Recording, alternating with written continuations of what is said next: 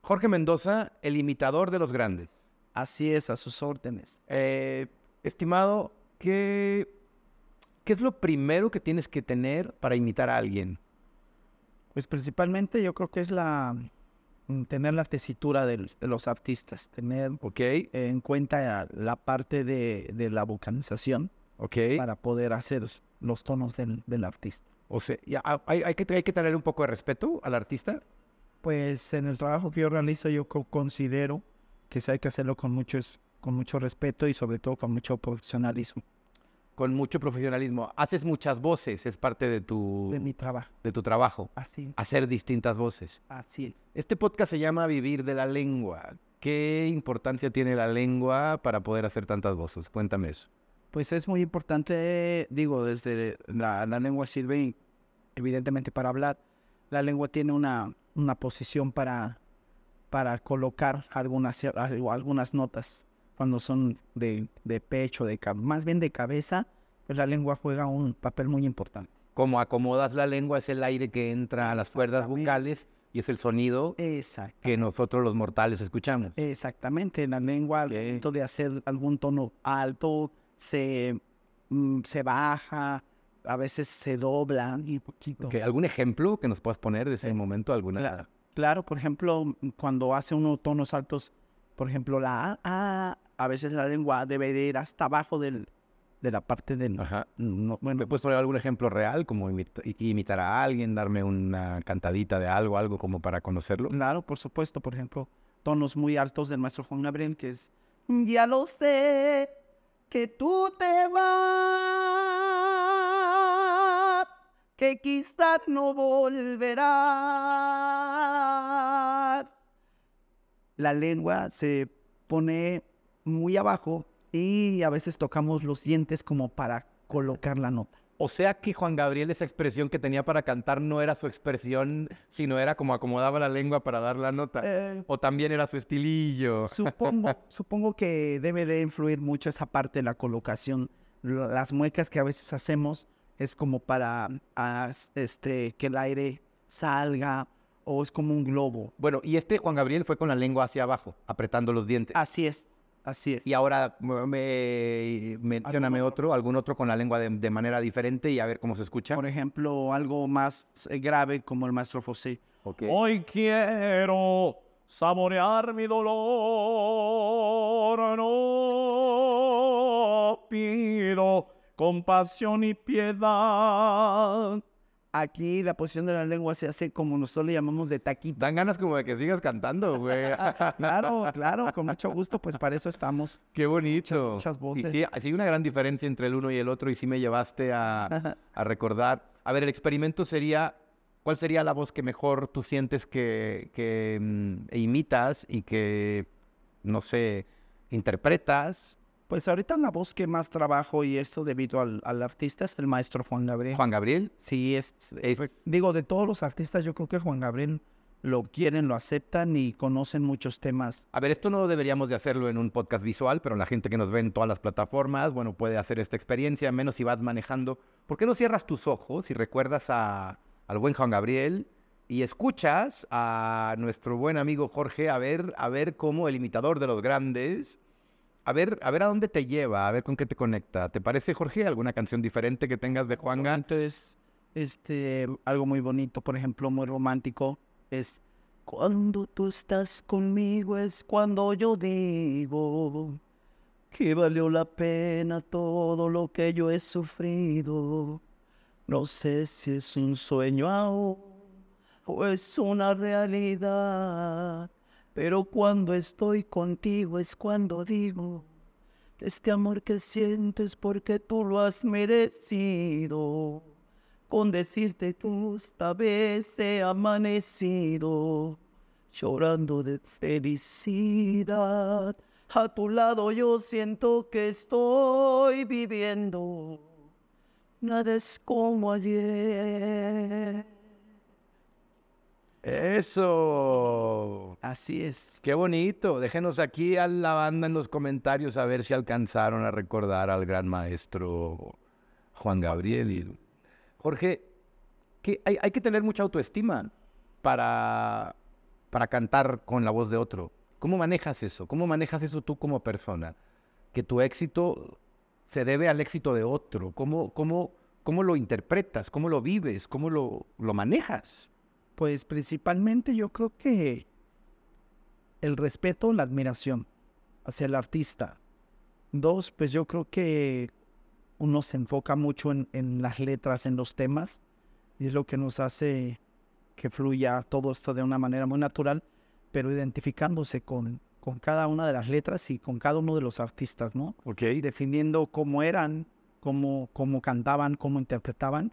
Y yo creo que al día de hoy yo esa parte, pues primeramente, como les comento, pues, es la- el respeto y la admiración para yo poderlo hacer de una manera muy natural y que fluya, que ustedes puedan percibir. ¿Y Jorge cómo canta? Jorge, ¿cómo canta? Muy buena pregunta. Este, casualmente ya al día de hoy podría decir que hay cosas que ya se me pierden porque hago muchas voces. Entonces ya luego ya como que mi tesitura natural a veces se pierde entre tantos artistas. Porque ¿O ya, ya estás tan acostumbrado a tener tantos tipos de que, que no encuentras la tuya?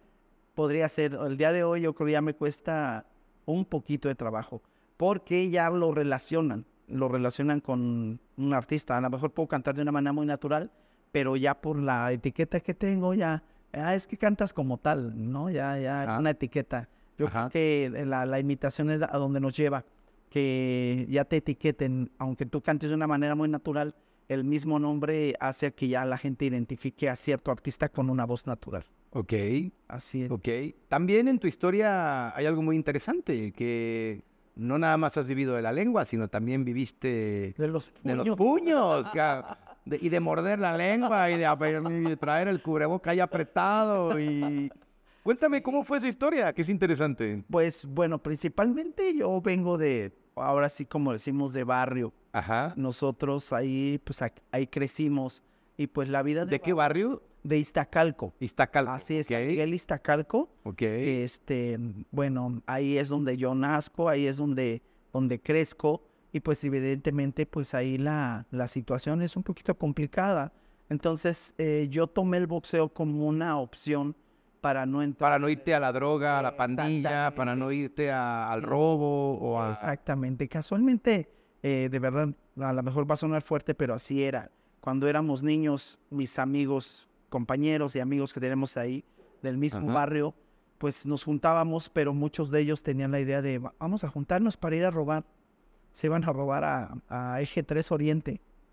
Y este, y así se juntaban. Entonces, afortunadamente, eh, mis hermanos y yo, pues tomamos la opción de, primeramente, O sea, como en otros barrios se juntan para ir a jugar, güey, en el tuyo se juntaban para ir a robar, que era parte del juego. Sí, sí, sí, sí, sí, ahí realmente pues era así. Realmente en el barrio de donde yo vengo pues la, la situación era complicada, era una manera de hobby, era una manera de sobrevivir, pero afortunadamente pues yo me, eh, a la edad de los 14, 13 años, eh, pues me decido meter al boxeo. ¿Por qué? Pues porque era la única manera de defenderse, aprender.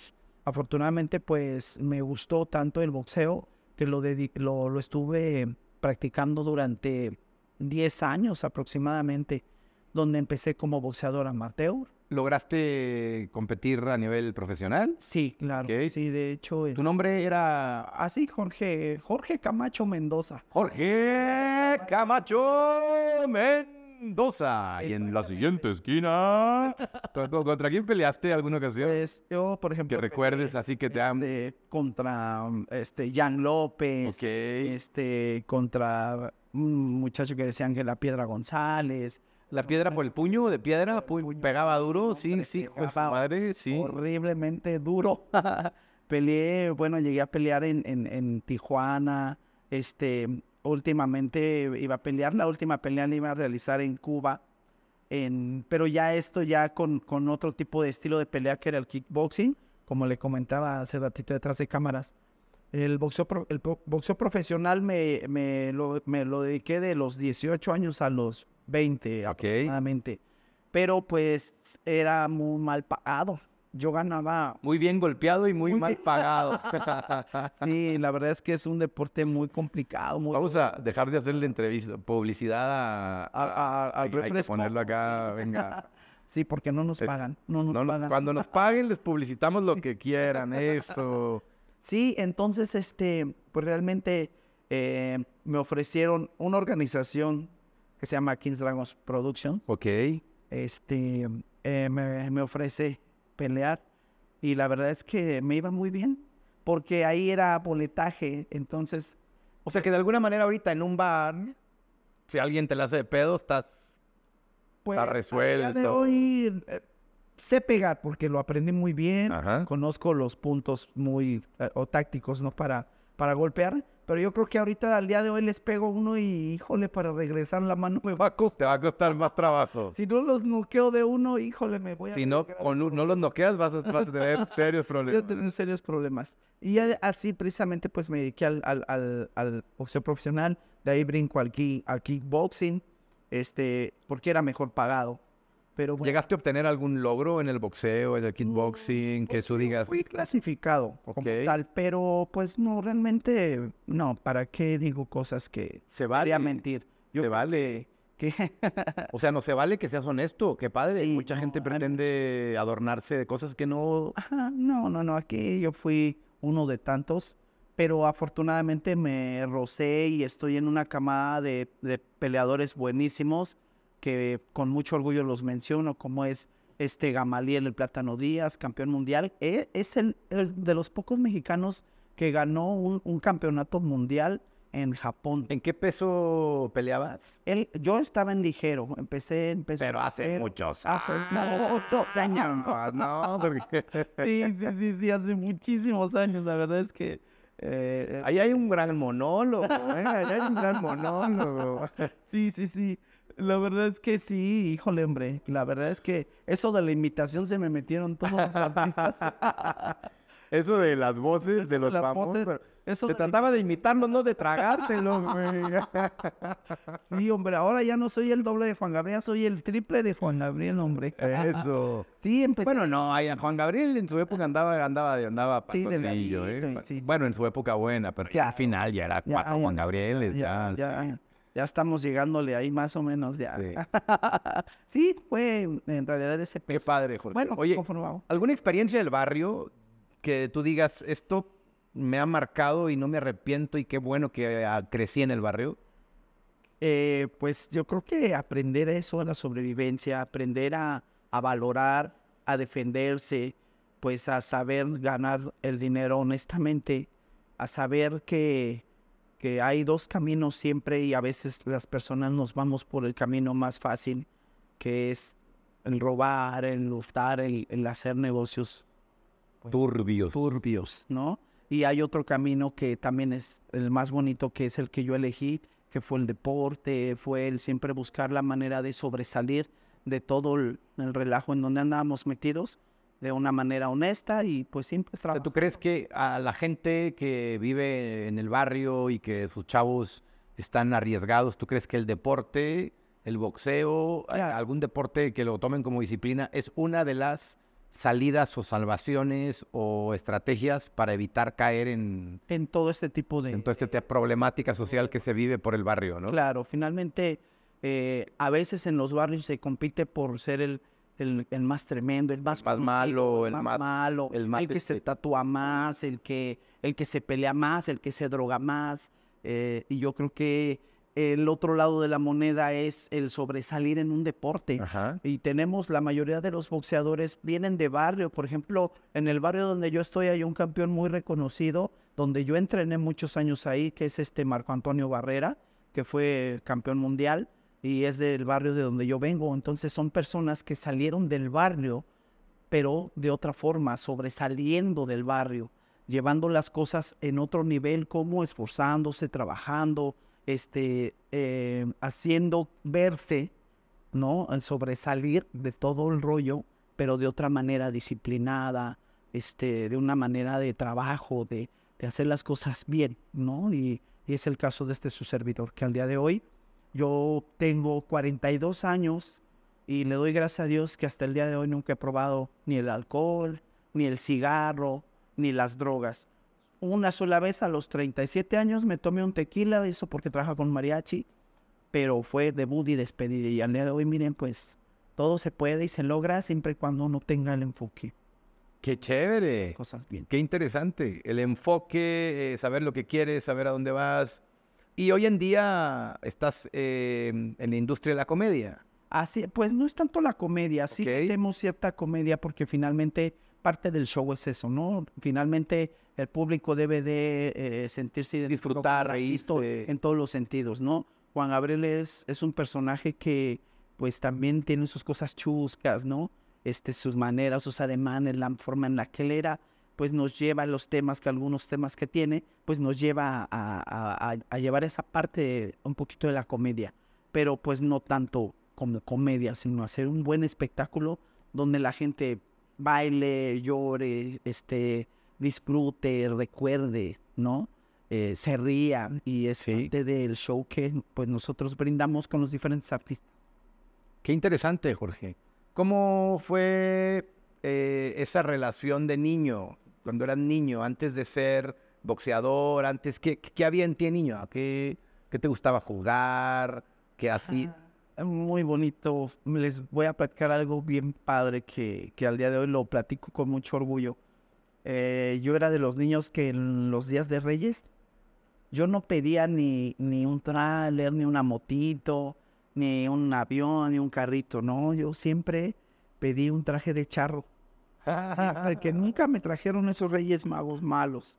Nunca me lo trajeron porque pues tal vez los niños andaban con los juguetes, ¿no? Y entonces se les hacía yo creo raro el que yo pidiera desde muy temprana edad un traje de charro, Ajá. que me lo pude comprar hasta la edad de veintitantos años, veintinueve. Veintitantos años te compraste tu primer traje de charro. Charro, sí, sí, sí, sí. la- ¿Y a quién imitas como charro? Eh, pues hago voces como el maestro Vicente Fernández, como el maestro Alejandro Fernández, este Pedro Fernández, eh, de mujeres Ana Gabriel, eh, bueno, que son del regional mexicano. Haces, ah, es que Ana Gabriel tiene una voz gruesa, ¿no? Sí, claro. Por eso alcanzas la tesitura. Así es, sí, sí, ahora sí que hacemos, por ejemplo, Amanda Miguel es todo lo contrario, es su tono son muy agudos y tengo la ¿Y también la imitas? claro, ¿Qué te parece si nos das ese tour y ese recorrido por estas voces que me has contado? claro, claro que sí, usted, us- ahora sí que ustedes vayan pidiendo, Eso. que, Pídala y que escúchela. que vos quieren y con mucho gusto. ¿Cuántas voces haces, Jorge? Aproximadamente eh, 30 voces. 30 30 voces. Sí, aproximadamente 32. Es que hay muchos artistas que los cuales, por ejemplo, Bon Jovi, que es música en inglés, eh, tomo mucho las tesituras, pero como es en inglés, hay que ensayar y hay cosas que ya no ¿Qué te parece si adaptamos un escenario en las alturas, piso 27, Excelente. con todo México, Polanco de fondo? Sí, Y nos interpretas a cuántas voces alcancemos a llegar. ¿Qué te parece? me parece ¿Te perfecto. gusta el reto? Sí, Venga, sí, señor. Quédate para el siguiente segmento que vas a ver a Jorge, el imitador de los famosos. A ver cuántas voces alcanzamos a identificar. Sí, señor. Vivir de la lengua. Jorge, acabamos de, acabamos de encontrar una revelación bien interesante sobre ti. sí, me tengo mucho miedo a las alturas. Le tienes miedo a las alturas. Sí, mucho. Y estás en un piso 27, güey. Sí. Imagínate, son cerca de 10 metros por piso por 27, 270 metros. Estás alto como la chingada, güey. De hecho, cuando íbamos subiendo, sí siente uno ese mareimico. sí. Ah, sí, lo sentías ahí el... ¿Sí? Sí, la verdad. Oye, ¿te gustaría que con la lengua, porque yo vivo de la lengua también, hoy te ayudara a quitar el miedo a la altura? Sí, sí estaría bien, la verdad. ¿Sí te gustaría? Sí, sí, porque hay, hay momentos donde es... No sé qué, estoy sudando por su culpa. Ah, sí. O sea, la altura sí te representa. Sí, sí me pres- representa miedo. Ok, me- Cuéntame qué te pasa cuando te confrontas con la altura. Cuéntame qué pasa dentro de ti. te- me entra miedo. ¿Ok? ¿A dónde te entra? ¿A dónde? En el estómago es... es ¿Dónde siento el miedo? ¿Dónde lo parte sientes? aquí. ¿Ahí? Sí. ¿Qué se siente? Experimentalo ahorita. ¿Qué se siente? Cosquillitas como, Ajá. Sube. ¿Ansiedad? ¿Sube? como ansiedad, no... No, ok. Como las maripositas, así como cuando uno está enamorado. ¡Ah! El miedo te pone horny, güey. ¿Qué onda? Ok. Pero sí se siente ese nerviosito, eso, Ajá. esas ajá. cosquillitas. Sí, sí, es una sensación. Aquí en la panza. Sí. ¿Y qué pensamiento viene a la mente cuando llega ese miedo? Eh, en realidad es, eh, no sé, me vaya a caer. Ok. Sí, ¿Qué más? Definitivamente, pues, Pues yo creo que es más eso, ¿no? De, por ejemplo, que estoy aquí en los ventanales y se van a A ir y... atrás o... Ok, pero ¿dónde está esa historia? No, no, desde niño, antes, Ajá. este... Cuando me subían a la rueda de la fortuna, la odio. Ajá. Más bien, la primera vez que subiste a la rueda de la fortuna obligado, Sí, ¿quién te obligó a subir? mi papá y mi hermano. Por, para que fueras hombrecito. Sí, sí, sí. Como paga más, tú más, cabrón, ojos, Que pinche. no me agarrara, pero se movían horrible las... Las... Y te dio mucho miedo. Mucho, mucho, mucho. Ok. Sí, no, la verdad es que tengo mucho miedo a las alturas. Jorge, cierra tus ojos. Venga, cierra tus ojos. Respira profundo. ¿Cuántos años tenías aquella primera vez en la, en la rueda de la fortuna? Ah, tenía como ocho años. ¿Ocho años? ¿Ibas con papá y con tu hermano mayores, los dos? Digo, tu papá, obvio, pero tu hermano mayor. Ay, no, mi hermano el más chico. El más chiquito. Ah, Entonces él era el valiente. Él era el valiente. El Ya valiente. que no me agarrara y que, que no... Para que no termines cantando canciones de Juan Gabriel, cabrón. Eso te decía tu padre. Súbase, ah, para que si no vas a tener... sí, Eh. Para que sea hombrecito, cabrón. Si no va a andar cantando canciones del Juanga. De hecho, sí, de hecho, yo creo que es una de las cosas que más da miedo cuando pues lo obligan a uno a hacer cosas que uno no quiere. Ajá. Abrir los ojos, el sentir la altura, el cómo se mueven. Ajá. Es como... Ok. Dios, no. Ok, respira profundo nuevamente. Antes de subirte, estás antes de subirte, está papá y está mamá, perdón, está papá y está hermano, y te están medio queriendo obligar a que te subas. ¿Qué sientes tú? Nervios. ¿En dónde sientes los nervios? En los pies, ¿En los pies? ¿Dónde más? en el estómago. En el estómago. ¿Sube y baja? Sí, sí. Ok, ahora respira profundo. Quiero que ese nervio, con tu mente, lo conviertas en fuerza. Así como con tu lengua conviertes las voces, ese nervio conviértelo en fuerza. Fuerza, fuerza. Imagina un escenario, imagina el público aplaudiéndote, imagina que traes recaracterizado Juan Gabriel, estás arriba del escenario, ese miedo es fuerza, pero tu papá y tu hermano te quieren obligar a subirte y quiero que les digas, no quiero, venga, No, no quiero. con, con fuerza, cabrón. No mames, quiero. Con esa voz te van a No quiero. Más, venga. No quiero. Eso, no me voy a subir. No me voy a subir. Así es. O- más, venga. No quiero, no me voy a subir. No me vale quiero. madre lo que piensen. Venga. Me vale madre. No me importa lo que es. me digan. No quiero, no me quiero subir, me da Así es. mucho miedo. Y esto me hace. Ajá. Y esto me hace que, que yo no quiera. que- Así es. Me da mucho miedo. Y si tú me crees o no, Sí, me vale madre. No, no me importa. no me importa. Así es. No Y me importa. No me voy a subir. No me voy a subir. Me digas lo que me digas. Me digas lo que me digas, no me voy a subir. Pero ándale, ven, súbete, cabrón, mocoso, hijo de la chingada. Ándale, te va a gustar, mira, No, ándale. ni madres, no quiero. Ok, Respétame, No papá. quiero. Sí, no quiero. No Dilo, quiero. Respétame, ustedes. papá. Súbanse ustedes, yo no quiero. Respétame, papá. No, Dilo. Respétame, papá. Respeta lo que soy, Respeta lo que soy, lo que pienso.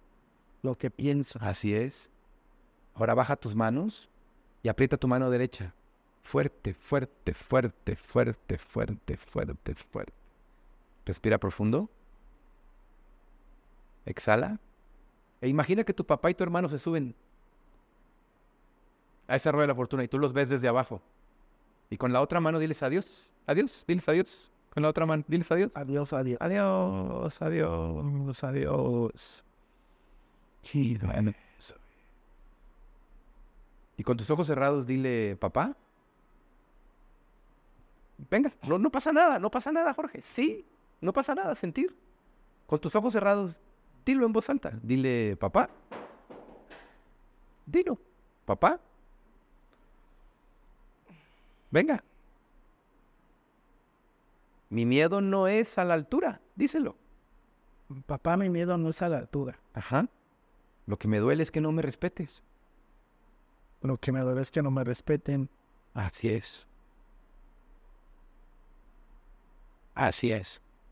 Así es. Respira profundo de nuevo. Y para demostrarte que mi miedo no es a la altura, Y para demostrarte que mi miedo no es a la altura, hoy te quiero perdonar.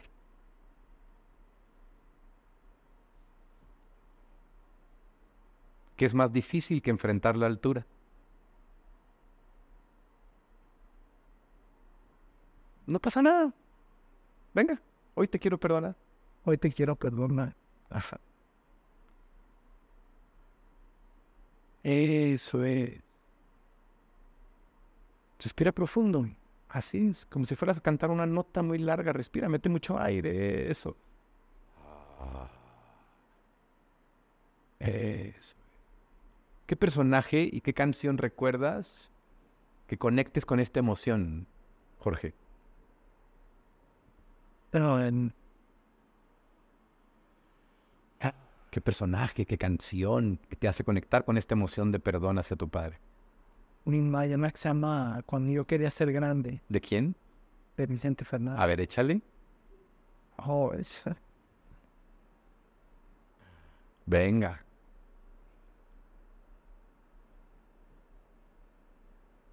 Déjate las lágrimas. Son tuyas y son hermosas. Venga. Vicente Fernández, presentando hoy Cuando yo quisiera ser grande, dedicada a su padre. Ah.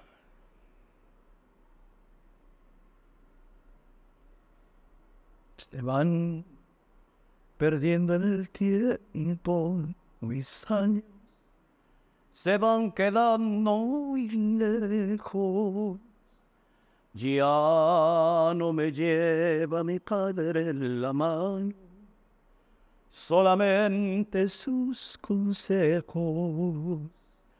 Viven en mí los recuerdos de niño. Cuando una estrella deseaba, como recuerdo a mi padre, que con eso sonreía, mientras mi madre miraba.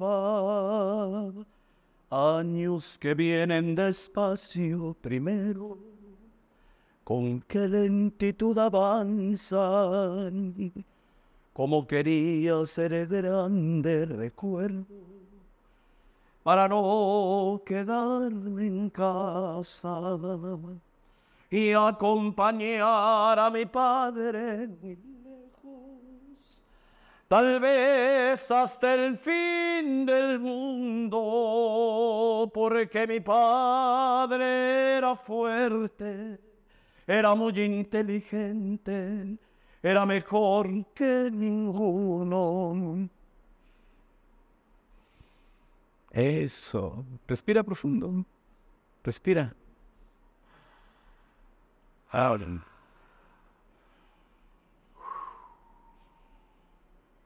¿Qué se siente, Jorge? Siéntelo. ¿Qué se siente? No pasa nada llorar, no pasa nada sentir. Toda la gente que está viendo esta entrevista está igual que tú conectada con esto, hermano. Te das cuenta que tu miedo no era a la altura. Y no, Y mira, voltea. Acércate. Acércate. Acércate. ¿Qué pasa con la altura? nada, ¿Hay miedo? no, ¿Podrías asomarte de un balcón ahorita? sí. Mira, estás en un piso 27, hermano. ¿Dónde está el miedo? ¿Sigue aquí en la panza? ¿Sigue en la panza? No, ¿Cómo estás, Jorge? bien, ¿Con qué personaje que celebre la vida que imitas te gustaría cerrar este momento? Oh. Pues yo creo que, pues siempre Pedro Fernández es lo que, ¿Pedro Fernández? ajá, siempre fue lo que, lo que me inspiró a todo esto. Eh, ¿Fue tu primer, Sí, sí, sí. tu primer artista, este, lo que yo escuchaba, artista? películas que yo Ajá. veía, sí, sí, sí. Hay una película que se llama La Mochila Azul. La de la more chances Sí, claro, y eso es lo que, lo que me inspira finalmente a hacer todo esto, lo que al día de hoy hago. Así es. Jorge, quiero felicitarte. Porque hoy te has permitido ser persona. Te has permitido sentir. Y te has permitido encontrar dentro de ti una respuesta que tenías guardada hace mucho tiempo. Y estoy completamente seguro que la próxima vez que cantes la canción de Quisiera cuando sea grande, o cómo se llamaba, Cuando yo quería ser grande. cuando yo quería ser grande, te- tendrá un sentido muy distinto. Y conectarás a la audiencia. Incluso puedes contar esta historia. Y romperás al público. Ajá. ¿Con qué te gustaría cerrar este momento? ¿Con qué canción, con qué personaje crees que... Yo creo que Pedro Fernández hay una canción muy bonita. Dale, échale. ¿Quién en un beso entrega su alma enamorada? ¿Quién te dice te quiero con todo su anhelo, con todo su amor? ¿Quién te dice te quiero como te adoro yo? ¿Quién besará tu pelo? ¿Quién rezará por ti? Y que se oiga el aplauso del público. Venga.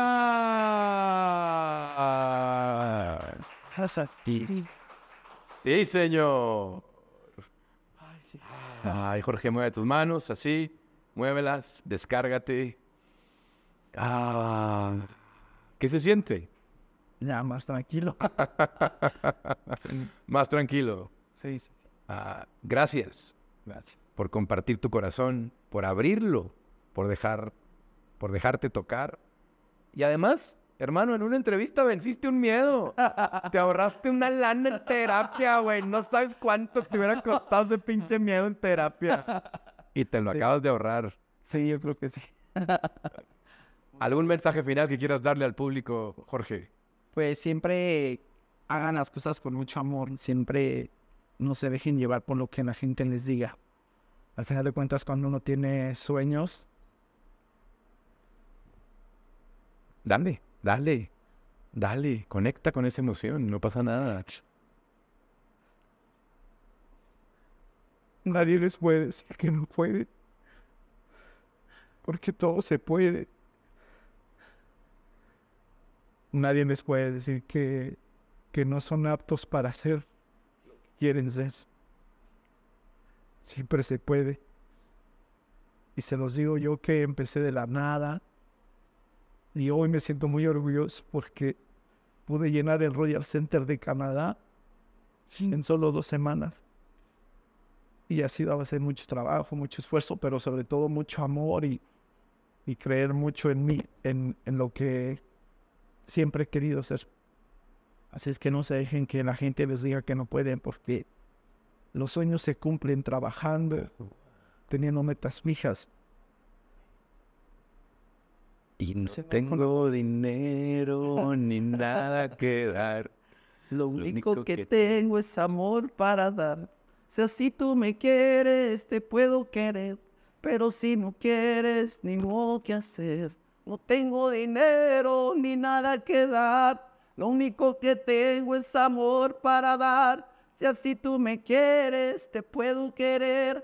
Pero si no quieres, ni modo que hacer.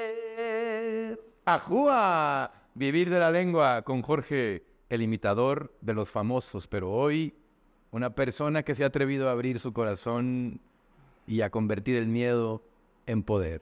Esto es Vivir de la lengua con tu amigo Omar Villalobos. Sí, señor. Sigue disfrutando de este canal, cuyo único objetivo es regalarte motivación e inspiración. Ajúa. Cuando una estrella deseaba, como recuerdo a mi padre, que con eso sonreía, mientras mi madre miraba.